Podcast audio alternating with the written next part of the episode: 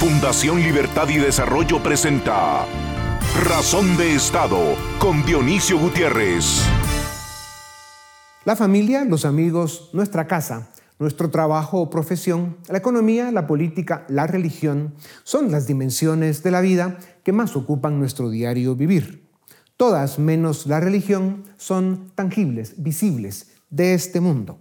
Cada quien practica su religión o no, como mejor le parezca como si no tuviéramos desafíos importantes en mantener las cosas de la vida terrenal a flote y en orden, ciertos grupos y personas han sido capaces de enredar, manipular y usar la religión con fines ideológicos para objetivos económicos o con peores propósitos. Por eso, así como la política, las religiones del mundo tampoco pasan sus mejores días. Las proyecciones no son optimistas. Los seres humanos con frecuencia buscamos ese tan necesario refugio espiritual en el lugar equivocado. Por eso es importante para quienes así lo deseen o lo necesiten encontrar la conexión espiritual de forma más directa, sin intermediarios que se aprovechen. Un querido maestro de teología me dijo hace años que es más difícil cambiar las creencias que las ideas y que en un mundo como el nuestro debemos avisparnos para evitar que encima de lo que a veces nos hace el mundo terrícola, algunos listos agreguen los falsos cielos que inventan. Esto viene a cuento porque en la década de los 60 el mundo se encaminaba hacia el socialismo. Casi la mitad de la humanidad vivía bajo su dominio y según la curia de la época era cuestión de tiempo para que la otra mitad cayera. A partir de aquellos días, el capitalismo en libertad triunfó y en los siguientes 50 años trajo el mayor bienestar que la humanidad haya alcanzado. Y la Iglesia aprendió de sus errores.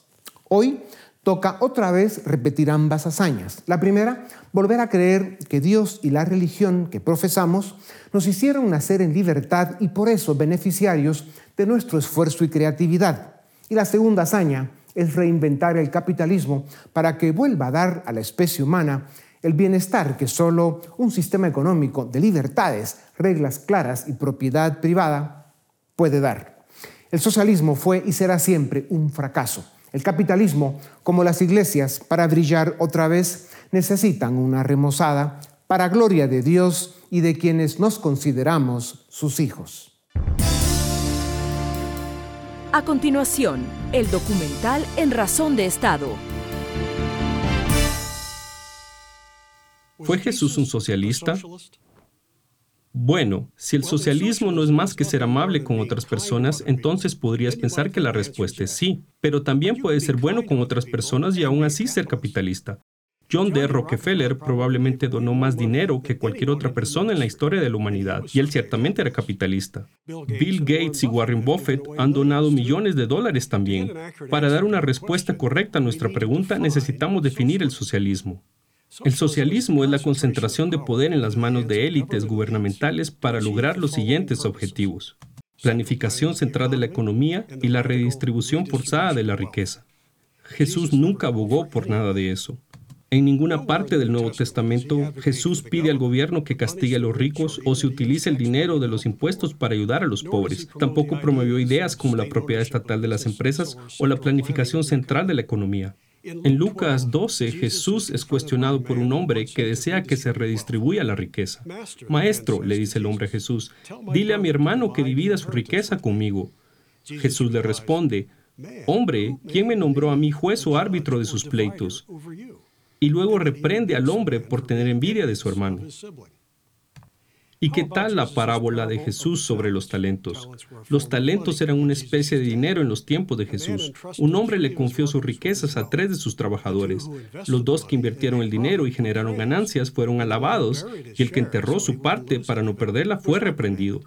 Suena más como un apoyo al capitalismo que al socialismo, ¿no crees?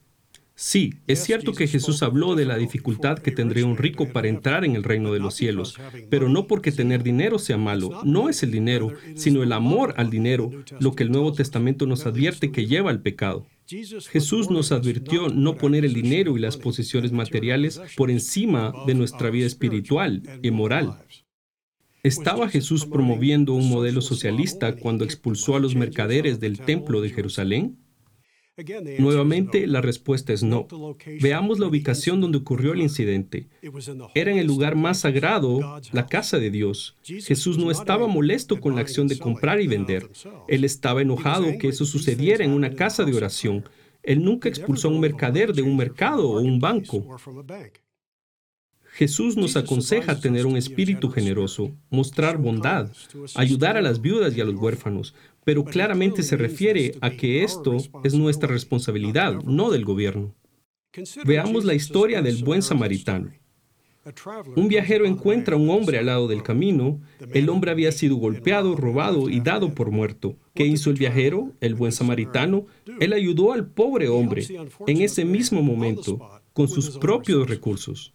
Pregúntese usted, para ayudar a los pobres, ¿Jesús preferiría que donaras tu dinero libremente al ejército de salvación, por ejemplo, o que los políticos recaudaran impuestos para fundar una burocracia del servicio social? A los progresistas les gusta señalar que Jesús dijo, dad al César lo que es del César y a Dios lo que es de Dios. Pero eso no tiene nada que ver con impuestos altos o redistribución de la riqueza. Fue la semilla para la idea de separar la iglesia del Estado.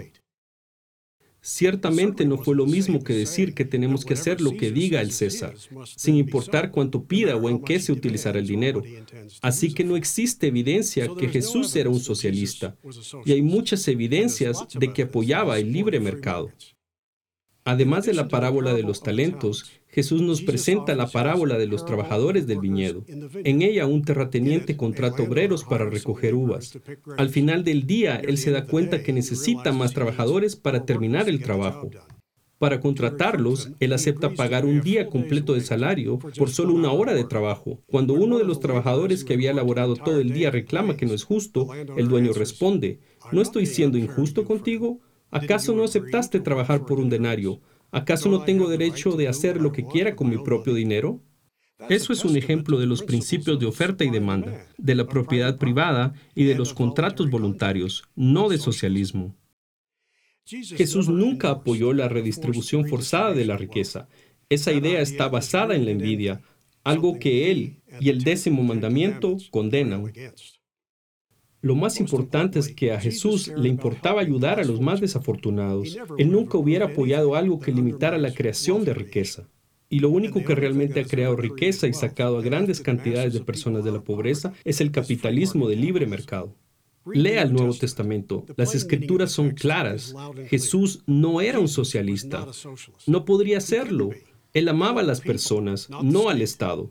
Yo soy Lawrence Reed, presidente de la Fundación para la Educación Económica para Prager University. A continuación, una entrevista exclusiva en Razón de Estado. El nivel moral e intelectual en la política y en el clero religioso ha sufrido un grave deterioro y desprestigio a medida que crece el acceso a información y el nivel cultural de creyentes y ciudadanos. Cuando se han mezclado la política y la economía con la religión, con fines ideológicos, los resultados han sido un desastre. A pesar de esto, todavía hoy hay gente que pretende retorcer las enseñanzas de Jesús para llevar agua a su molino. Para hablar sobre la interpretación más acertada de lo que Jesús quería para la política y la economía del mundo, tengo el privilegio de presentarles a Larry Reed, economista con maestría en historia y dos doctorados honoris causa de dos prestigiosas universidades en Michigan. El doctor Reed es presidente emérito y miembro superior de la familia Humphreys en la Fundación para la Educación Económica. Es autor de varios libros, entre ellos el que lleva el título con la pregunta ¿Fue Jesús socialista? y escribe para el Wall Street Journal, el USA Today y otros importantes medios en Estados Unidos. Doctor Reed, bienvenido a Razón de Estado. Gorbachev dijo que Jesús fue el primer socialista porque fue el primero en buscar una mejor vida para la humanidad. ¿Por qué muchos creyentes y no creyentes todavía hoy sostienen esa equivocada opinión? Esa es realmente una declaración ridícula del señor Gorbachev, porque ¿quién no desea un mejor futuro para la humanidad? Prácticamente todo el mundo quiere eso. Si querer un mejor futuro para la humanidad es lo único que se necesita para ser un socialista, entonces todo el mundo es socialista. Pero claro, eso no puede ser cierto porque el socialismo no es bueno para la humanidad y es mucho más que simplemente querer cosas buenas, hay mucho más que eso. Jesús criticó a los poderosos de su época. Las autoridades religiosas eran los fariseos, a quienes acusó de poner cargas insoportables sobre el pueblo, y a los políticos los acusó de aprovecharse de su poder sobre los demás. Aquellos poderosos mataron a Jesús, lo cual hace creer a algunos que Jesús fue un revolucionario. Doctor Reed, ¿fue Jesús un revolucionario socialista en su época? Bueno, Jesús lidió con asuntos espirituales, aunque Él nos dejó pensamientos e ideas sobre cómo debemos vivir nuestra vida terrenal.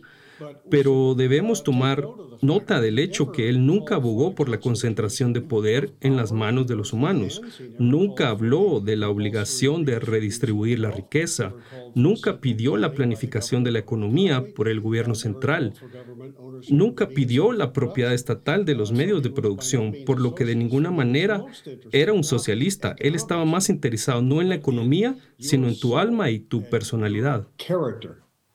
Doctor Reed, continuando con nuestra conversación, el socialismo presume de ser bondadoso y solidario con los más necesitados. Sin embargo, los pobres y oprimidos del mundo viven bajo regímenes socialistas y autoritarios. ¿Por qué muchos creen que el socialismo es la mejor opción para los pobres? Bueno, el socialismo usualmente se vende a sí mismo de forma astuta. Habla de cómo se debe ayudar a los pobres, de hacer cosas buenas para las personas que más lo necesitan. Y muchas personas son engañadas con eso, pero debemos ir más allá de la retórica y ver en la práctica y en los resultados y la historia real del socialismo. No es simplemente habladuría, es el uso de poder político concentrado para la redistribución obligatoria de la riqueza y otras cosas que no deben ser obligatorias, sino que deben ser voluntarias. Y eso hace una gran diferencia en el progreso de la humanidad. Es famosa la frase de Jesús en Mateo 22, del 15 al 22, y en Marcos 12, del 13 al 17, Dadle al César lo que es del César y a Dios lo que es de Dios. Algunos interpretan que Jesús promovía altos tributos y apelaba por la redistribución de la riqueza. Cuéntenos por qué es tan equivocada la interpretación de este pasaje. Bueno, la respuesta de Jesús a los fariseos que lo cuestionaban, intentando acorralarlo defendiendo la evasión fiscal para luego reportarlo a los romanos, el hecho es que él no dice en ese pasaje cuánto le pertenece al César. Él solo dice que si le pertenece, dénselo a él. Tal vez nada le pertenece al César. En otras palabras, Jesús dejó ese asunto a nosotros. Eso es un asunto humano, político y económico. Jesús básicamente está apoyando la propiedad privada aquí, diciendo que si pertenece al César y él lo desea, dénselo a él. Pero tal vez eso no significa nada, depende de usted y de mí decidirlo. Hay versículos de la Biblia que algunos manipuladores usan para rechazar la riqueza. Por ejemplo, el pasaje de Mateo 19:24 que dice, es más fácil que un camello entre por el ojo de una aguja que un rico entre en el reino de los cielos. También en Juan 2.16, cuando Jesús expulsa a los mercaderes del templo y les dice, quiten esto de aquí, no hagan de la casa de mi padre una casa de comercio. ¿Pretendía Jesús rechazar los negocios, el lucro y la riqueza? No, en lo absoluto. En el caso de sacar a los mercaderes del templo, Ten en cuenta que Él nunca sacó mercaderes de un banco o de un mercado. Él los echó de un lugar sagrado, la casa de Dios, porque esa no era una actividad apropiada para este lugar en particular. Él nunca estuvo en contra de la riqueza, pero sí se dio cuenta que una gran riqueza viene con grandes tentaciones, por cierto, igual que el poder. Por lo que Jesús, en el primer asunto que mencionaste, básicamente dijo, mantén tus prioridades bajo control, no dejes que la riqueza te maneje. Tú manejas tu riqueza, pero hay varios pasajes donde queda claro que Él está a favor de las personas que pacíficamente y comercialmente aumentan la riqueza de la sociedad. En Génesis 3, 17, 19, Dios le dice a Adán, maldita será la tierra por tu culpa Con trabajo penoso comerás de ella todos los días de tu vida. Con el sudor de tu frente comerás tu alimento. Esta cita se usa para argumentar que el trabajo es un castigo y por eso malo. Doctor Reed, ¿dice la Biblia que trabajar es un castigo? No, en lo absoluto. De hecho, si pensamos que el trabajo es un castigo o es malo, Piensa por un instante lo que la ausencia de trabajo produce. Si nadie trabaja, si nadie hace inversiones, crea trabajo y demás, no tendríamos un buen nivel de vida. Jesús creía en el trabajo honesto y recibir un salario digno y que ambos lados estén de acuerdo con el trato. Pero él no estaba en contra del trabajo, todo lo contrario, él mismo era un trabajador, era un carpintero. La izquierda populista dice que el capitalismo es lo contrario del cristianismo porque incentiva el egoísmo y el beneficio propio. ¿Existe contradicción entre el cristianismo y el capitalismo? ¿Cuáles son las virtudes y los fundamentos morales del capitalismo? Sí, yo creo que las bases morales del capitalismo se basan en cosas como la honestidad de las transacciones, mantener tu palabra, se basa en la inviolabilidad de la propiedad privada. Jesús estaba a favor de ambas. Él se oponía a la mentira, al robo. De hecho, el octavo mandamiento dice no robarás y el décimo dice no codiciarás los bienes ajenos. Estos dos mandamientos básicamente dicen que si no es tuyo, no intentes tomarlo. La propiedad privada está sancionada y aprobada por Jesús en el Nuevo Testamento. Algunos señalan que la solidaridad y la generosidad no son posibles en el capitalismo. ¿Cuál es la diferencia entre estas prácticas comunes en el capitalismo y las contradicciones que intenta imponer el socialismo? Por supuesto, el socialismo hace gran alarde de prometer cosas buenas, promete ayudar al pobre, pero de hecho todo lo que terminan haciendo es crear más pobreza. El capitalismo es el único sistema que realmente crea riqueza, que es lo primero que necesitas para solucionar la pobreza. El socialismo y los socialistas no tienen una teoría para crear riqueza. Ellos piensan que aparece milagrosamente como una fruta de un árbol. Lo único que tienes que hacer es tomarla y dársela a tus amigos. Pero el capitalismo dice no, la riqueza es algo que no pasará automáticamente. Tenemos que hacer algunas cosas como el trabajo, invertir y crear. Y los emprendedores tenemos que ser capitalistas si queremos ir de la pobreza a la riqueza. La Biblia registra que imperios y reyes fueron crueles con el pueblo. El Redentor y muchos profetas denunciaron la opresión que recibía el pueblo hebreo. Hay una tradición en la Biblia de denunciar los abusos del poder. ¿Por qué esta tradición se perdió? ¿Por qué hoy, por ejemplo, vemos al Papa Francisco callado e indiferente ante los abusos, la corrupción y los crímenes de poderosos que violan libertades, destruyen economías, invaden naciones soberanas y asesinan adversarios con impunidad. Los seres humanos, por supuesto, como nos dice la Biblia, son criaturas caídas. Vivimos en un mundo caído. Todos tenemos las semillas de comportamientos terribles dentro de nosotros y debemos tener el coraje y la integridad y la personalidad para elevarnos por encima de esos defectos en nuestra naturaleza defectuosa. Muchas personas no hacen eso y no pueden entender la diferencia entre robar y tener buenas intenciones. Está bien arrebatar, está bien robar si es por una buena causa, pero ese es un camino peligroso. Cuando tomas ese camino, comenzarás a apoyar todo tipo de violaciones a los derechos de las personas y su dignidad y su propiedad privada. El Papa Francisco es acusado de ser un populista de izquierda es muy cercano a gobiernos populistas de América Latina y el mundo. ¿Por qué el cristianismo deja que esto suceda? ¿Por qué no somos más vocales en criticar y pedir a la iglesia que deje de participar en política? Además, con este nivel de carga ideológica. Correcto. Yo desearía que estuviéramos más involucrados. Desearía que la iglesia se limitara a los asuntos espirituales que son tan importantes porque involucra aceptar a Jesús como tu Salvador, involucra la vida eterna cosas mundanas que parecen tan importantes para nosotros son irrelevantes y son comparadas con esas cosas.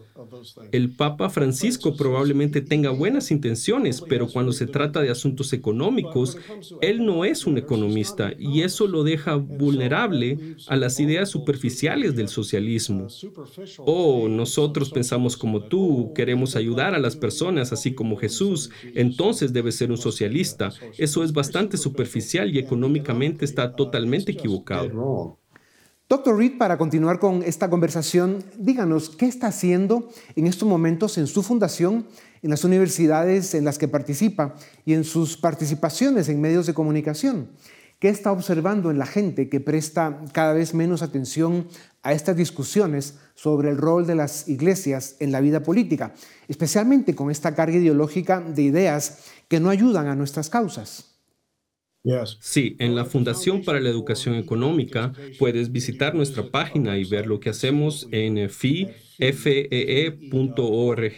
Podrás ver que estamos comprometidos en educar principalmente a los jóvenes, jóvenes en edad escolar y universitaria en las ideas de libre mercado, ideas de libertad personal, un gobierno limitado y carácter personal. Creemos que eso es crítico, tener carácter, tener cualidades como honestidad, humildad, paciencia, coraje y responsabilidad. Y hacemos eso. Apoyamos esas ideas no solamente en nuestra página, sino también por medio de programas en todo el mundo, principalmente en los Estados Unidos, pero también en Latinoamérica y en otros lugares ve que exista un grupo o alguien en particular denunciando cómo los políticos tratan de manipular el voto religioso, como hemos visto incluso en los Estados Unidos, que existen grupos políticos tratando de captar el voto evangélico. ¿Deberíamos permitir que estas cosas sucedan? Uh, bueno, yo creo que deberíamos ser más enérgicos en la forma como explicamos que esas ideas están equivocadas. Creo que no debemos encoger los hombros y decir, bueno, si los cristianos desean apoyar el socialismo, eso está bien. Creo que deberíamos decir, no, la Biblia no apoya esto. Estás equivocado si tú abogas por eso.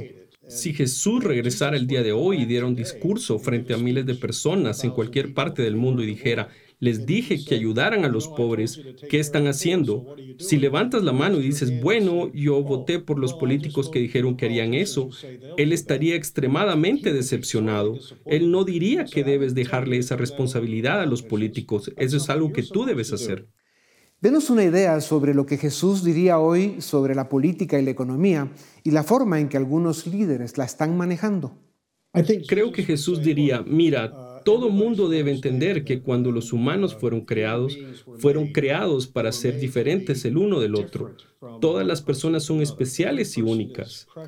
Y en ese caso, solamente en libertad puedes ser quien eres realmente. Si vives en un sistema donde el gobierno te dice lo que debes hacer, lo que debes decir y lo que debes pensar, pues no estás viviendo tu vida. Ese político está viviendo su vida a través de ti. No se te permite ser el ser humano que Dios ha creado. Por eso Jesús nos recordaría que primero y ante todo las formas de colectivismo violan ese principio fundamental. La mejor opción para el mundo sigue siendo la separación de iglesia y Estado. Si hay una enseñanza indiscutible que Jesús nos dejó, es la de construir sociedades de personas libres y responsables que respeten los fundamentos éticos, jurídicos y económicos que permitan alcanzar paz, bienestar y libertad. Doctor Reed nos deja iluminados y pensando. Gracias por su tiempo. A ustedes también, gracias por acompañarnos una vez más. Esto es Razón de Estado. A continuación, el debate en Razón de Estado. Bienvenidos al debate de Fundación Libertad y Desarrollo. Estamos en la Semana Mayor y hoy queremos hacer una sección especial y diferente sobre un aspecto tan humano como es la espiritualidad. Para ello contamos con Gonzalo Chamorro, quien es director del Instituto Crux, es licenciado y magíster en teología por el Seminario Teológico Centroamericano, profesor de teología e historia y asimismo es conferencista, escritor e investigador. Gonzalo, muchísimas gracias por acompañarnos.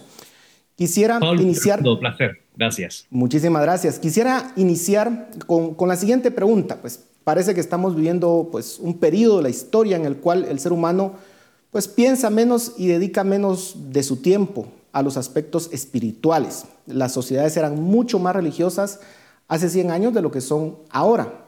¿A qué crees que se debe ese cambio? Bueno, indudablemente se debe a la tesis de la modernidad con la concepción de que el hombre puede resolver los males de la naturaleza básicamente por dos vías, la razón y el progreso. Y eso va decantado con la percepción de los famosos padres de la sospecha que terminan por sacar a Dios de la escena histórica, de la escena pública, de la escena artística, porque para Marx pues la religión era el opio de los pueblos, para Sigmund Freud era la base de la neurosis o la locura de las sociedades y Federico Nietzsche dice Dios ha muerto, el hombre es la auténtica medida de todas las cosas. Entonces la tesis de la modernidad saca a Dios de la escena y en ese periodo moderno pues básicamente se intentan arreglar el ser humano por sí solo. El problema es que aunque hubo progreso y aunque que hubo razón, no es menos cierto que no hubo absolutos morales que pudieron evitar la Primera Guerra Mundial, la Segunda Guerra Mundial o la Guerra Fría. Entonces, como diría Fyodor Dostoyevsky, si el ser humano no tiene una premisa moral o no hay Dios, todo es permitido. Y eso fue básicamente lo que aconteció a finales del siglo XIX y mediados del siglo XX. Lo que sucede, Paul, es que ahora ha habido un retorno desde la perspectiva de la posmodernidad a la espiritualidad o a las espiritualidades no necesariamente la espiritualidad de tradición judeo-cristiana, sino más bien ha habido un repunte por espiritualidades subjetivas, donde el ser humano sigue siendo la medida de todas las cosas, aunque está muy abocado a exaltar su espíritu en relación a la contemplación de la naturaleza, y por eso ha proliferado mucho la cientología, el hinduismo o el budismo, que son básicamente expresiones espirituales centradas en el ser y no en la trascendencia, Paul. Gonzalo, ¿por qué es importante para el ser humano pues, ese tema espiritual? Ya tú nos dices que pareciera que está resurgiendo, pero con otro enfoque. ¿Qué pasa cuando el ser humano pues, olvida ese aspecto espiritual? Bueno, básicamente el ser humano necesita creer en algo o en alguien. Así ha estado demostrado en la historia de la civilización o de las ideas. Y mejor si ese algo tiene un sentido de trascendencia, porque cuando lo colocamos al mismo nivel no pasa más de ser un maestro de moral o el seguimiento de una persona que puede ser inspiradora por sus frases motivacionales. Pero cuando hay un sentido de trascendencia en la historia del pensamiento religioso, pareciera que las personas, los individuos, las culturas y los pueblos tienen la tendencia de comprometerse más con ese sentido de trascendencia. En segundo lugar, creo yo que el concepto de la fe se constituye en un tremendo punto de partida para luchar contra las pasiones humanas y exaltar las virtudes, no solo las virtudes cardinales como el culto a la excelencia, la gravita, no ser timorato, el concepto germano de Troya, la lealtad, sino más bien las virtudes teologales que están íntimamente relacionadas con la justicia, la fe, la esperanza, la caridad o el amor. Entonces, cuando la fe se constituye en un punto de partida para esas luchas pasionales que contrarrestan al desarrollo humano, la libertad humana y la experiencia humana, la fe viene a jugar un papel importantísimo. En tercer lugar, también la fe sigue siendo la respuesta a las grandes preguntas existenciales que están más allá del campo del análisis de la naturaleza y del espacio y el tiempo, que la ciencia lo puede hacer. Pero la fe sigue respondiendo a qué sucede después de esta vida, o de dónde vengo, o por qué existo. Son cuestiones del campo metafísico religioso que son inherentes a esta realidad y por eso entonces la fe sigue siendo importante. Gonzalo, vivimos en una época pues, en la que la religión es vista como una amenaza para la sociedad. No solamente es el tema de que se ha abandonado, es que a veces se le considera una amenaza, porque se dice, trata de imponer códigos morales pues, que se consideran arcaicos. ¿Atenta la religión contra la libertad del ser humano?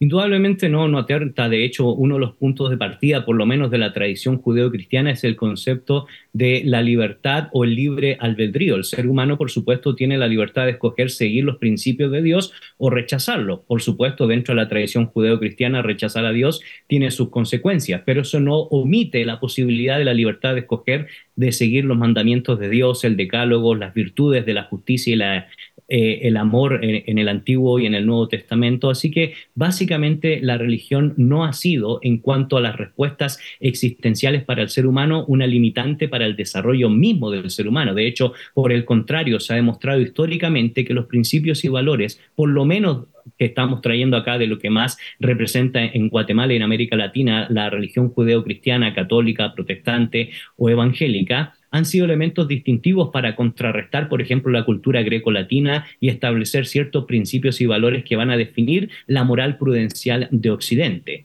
El tema es que muchas veces una cosa hay que confundir, la concepción de la teología, la concepción del análisis religioso en cuanto a las dimensiones filosóficas y por otro lado la práctica de sus fieles donde no necesariamente están viviendo los principios y valores establecidos por el maestro, por, eh, por la revelación misma de las Sagradas Escrituras, y ese es el problema que contrarresta lamentablemente hoy en nuestros días la práctica de las virtudes cristianas. Ahora, el llamado que tengo yo es que nosotros no podemos evaluar el mensaje, por ejemplo, de Jesús de Nazaret por la práctica de los fieles. Eso es intelectualmente muy pobre, sino más bien enfocarnos a qué papel ha jugado la religión, qué papel ha jugado la tradición judeo-cristiana en la verdad en la bondad y por supuesto el tercer trascendental en la belleza, como nos diría eh, San Agustín de. También es cierto que hay muchos movimientos políticos que tratan de tomar ventaja de las creencias religiosas de las personas. Se revisten de personas religiosas para ganar votos, pues aunque su vida deje mucho que desear. ¿Cómo pueden los creyentes o las personas religiosas evitar ser víctimas de la manipulación política, sobre todo en épocas electorales como las que vivimos? Como decía Lord Acton, el poder corrompe y el poder absoluto corrompe absolutamente. Y eso es lo que veo yo a la hora de analizar este matrimonio entre iglesia y Estado, entre fe moral cristiana o moral judeo-cristiana y la política eh, laica en la actualidad. La verdad es que tristemente han habido matrimonios que a lo largo de la historia han sido contundentemente erróneos para la historia de la cristiandad y de la civilización. ¿Por qué? Porque si bien es cierto, la iglesia está llamada a transmitir un mensaje de fe, de esperanza y de amor, incluyendo al mundo político, no es menos cierto que el gobierno civil, desde la premisa de la revelación, un gobierno limitado que está marcado por el escrutinio de Dios, lamentablemente se ha, visto desfrenestrado o arruinado por la ausencia de moralidad y de principios que lamentablemente no se ven reflejados en la sociedad en el pasado, como tampoco se ven eh, reflejados en la sociedad de hoy. Entonces, Paul, lamentablemente lo que vimos, vivimos hoy en el campo de la política se debe a la ausencia de estos principios, tal cual como yo había citado Agustín de Hipona tan preocupado por la importancia de la justicia en la práctica de los gobiernos, de los gobernantes y de los gobernados, es exactamente el mismo llamado que yo traigo el día de hoy. ¿Qué somos sin justicia? ¿Qué somos sin moralidad? ¿Qué somos sin virtudes en un mundo en el cual estamos constantemente relacionándonos y la política muchas veces se convierte en el medio o inclusive en el endioseamiento? Y por eso todos que, aquellos que llegan al poder, lamentablemente se les olvida como a Enrique IV de dónde viene el poder y cuál es la esencia de sus virtudes como político. Entonces termina por denigrarse el mensaje político y lamentablemente el mensaje cristiano de esperanza, amor y virtud cuando hacemos este matrimonio y terminamos decantándonos por la mera experiencia humana y no por lo que Dios quiere de sus criaturas. Ahora, es cierto también, Gonzalo, de que muchas iglesias han sufrido eh, un desgaste muy grande porque han tenido muchos escándalos dentro de sus filas. Eh, y me refiero a todas las denominaciones. ¿Cómo pueden hacer las iglesias para recuperar la credibilidad pues, ante una comunidad de personas que parece que desconfían cada vez más de ellas? Bueno, lo primero yo comenzaría a volver al texto de las Sagradas Escrituras, al Evangelio y la, figura de Jesús de Nazaret y cómo ha sido interpretado a lo largo de los tiempos para bien en íntima relación a cuál es el papel de los ciudadanos en torno a cualquier sociedad o cualquier civilización. Y hay varios principios que nosotros tenemos que comenzar a rescatar. Bueno, ¿cuál sería el papel de un creyente frente a la sociedad civil? Básicamente el respeto irrestricto a la ley, siempre y cuando no corrompa los fundamentos sólidos revelados por las Sagradas Escrituras o por la tradición cristiana. En segundo lugar, recordar la relevancia y la importancia de la esencia de la libertad, que es la responsabilidad, como diría John Locke, y no el libertinaje. Y por lo tanto debemos saber cuáles son los límites del gobierno civil desde una perspectiva teológica, tal cual como lo dice Romanos capítulo 13, darse eh, certeza al castigo, del castigo a los criminales o al que hace daño para darle paz y seguridad al que hace lo bueno. Y de hecho, desde el inicio en la revelación de las Sagradas Escrituras, Dios llama al hombre a ser un buen ciudadano y un buen administrador o mayordomo de todo lo que poseemos. De hecho, es una invitación a autogobernarnos y tenemos la capacidad de ser imagen y semejanza de Dios. Por lo tanto, vale la pena pensar y reflexionar a todas aquellas denominaciones o a todos aquellos pastores o, párrocos que están interesados en la política partidista, entender y comprender que la iglesia no está llamada a meterse en cuestiones de la política partidista, sino más bien a ser un agente de esperanza, un agente que permita acompañar a aquellos que sufren,